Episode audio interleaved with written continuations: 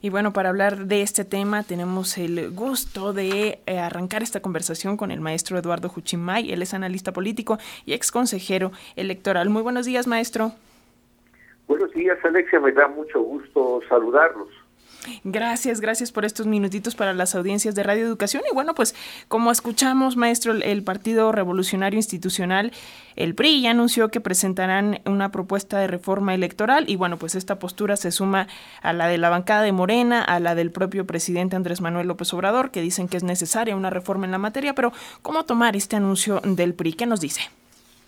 Por lo se ha hablado de ese tema, Alexia, pareciera que la reforma electoral, en efecto, una reforma electoral se propondrá en el actual periodo de sesiones eh, o en el siguiente, en este año en todo caso. ¿no?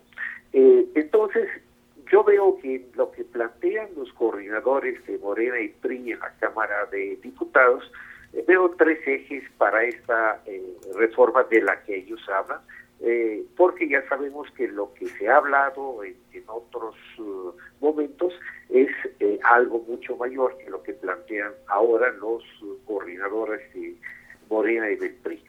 Eh, esos tres ejes que encuentro es lo que podría llamarse la federalización de los procesos electorales. En este aspecto, ciertamente hay una intervención del Instituto Nacional Electoral en la organización de las elecciones locales, lo cual en efecto eh, no se, eh, digamos, compagina con eh, un país federal como el que tenemos en, México. pero lo cierto es que lo que motivó esta centralización en buena parte de las actividades electorales, de la organización de las elecciones, que no son por completo de INE, lo que motivó esto es, eh, como lo señalan bien los coordinadores, es la participación indebida, el control de los gobernadores estatales sobre los procesos eh, electorales eh, locales en sus respectivos estados.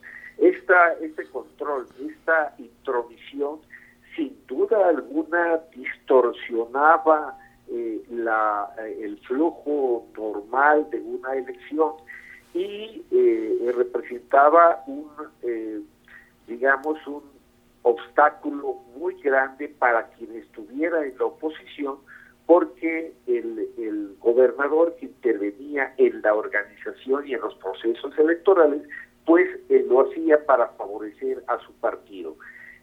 entonces tenemos esta doble visión eh, que en efecto había una participación de los de los gobernadores eh, eh, con congresos sometidos a lo que ellos decidieran y de alguna manera había un contrapeso cuando la organización de las elecciones o una parte importante de la organización de las elecciones corría a cargo del órgano nacional. Por eso incluso el nombre del Instituto Federal Electoral cambió a Instituto Nacional Electoral. Entonces, este es un tema eh, a discusión, aunque, desde luego, si las dos uh, fuerzas como son Morena y el PRI se manifiestan en un sentido, pareciera que si finalmente eso es presentado, tendría buenas perspectivas de avanzar. Los otros puntos en los que desde luego no habría mayor discusión, creo yo, es el costo de los procesos electorales, que ciertamente es descomunal en la actualidad, y el financiamiento público de los partidos políticos, que también es excesivo. Maestro, justo sobre este tema, el consejero presidente del INE, Lorenzo Córdoba, eh, propuso, dijo a título personal, que la, que la reforma electoral debe considerar establecer un menor número de diputados, bajar el dinero que se les da a los partidos políticos como prerrogativas y también dice migrar hacia el voto electrónico para hacerlo más barato. Pero bueno, eh, eh, estas son las propuestas de Lorenzo Córdoba. La pregunta es si el INE puede participar en la discusión sobre estos aspectos necesarios a reformar. Yo creo que el, el INE debería ser escuchado por los órganos legislativos porque eh, desde luego su opinión es importante independientemente de que se comparta o no por parte de los legisladores, pero sí creo que debe ser escuchado el árbitro electoral aun cuando sabemos que tiene deficiencias en ese arbitrio y se ha manifestado demasiado en contra del actual gobierno y ha tenido posicionamientos que harían pensar más en un jugador que en un árbitro.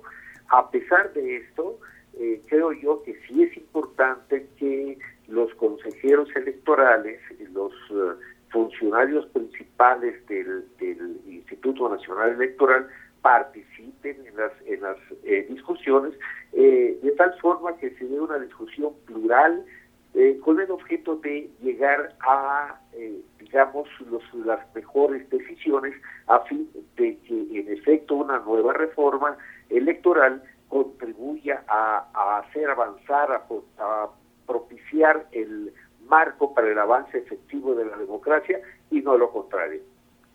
Bueno, pues vamos a estar al pendiente de, de, qué es lo que suceda con esta situación. Ya ayer los diputados de Morena dijeron que ellos van a presentar su propuesta en mayo, así que como, como usted apunta, maestro, de este año no pasa la reforma electoral y las discusiones sobre este tema, así que vamos a seguir en constante comunicación. Como siempre, muchísimas gracias por esta conexión, por esta comunicación para las audiencias de Radio Educación.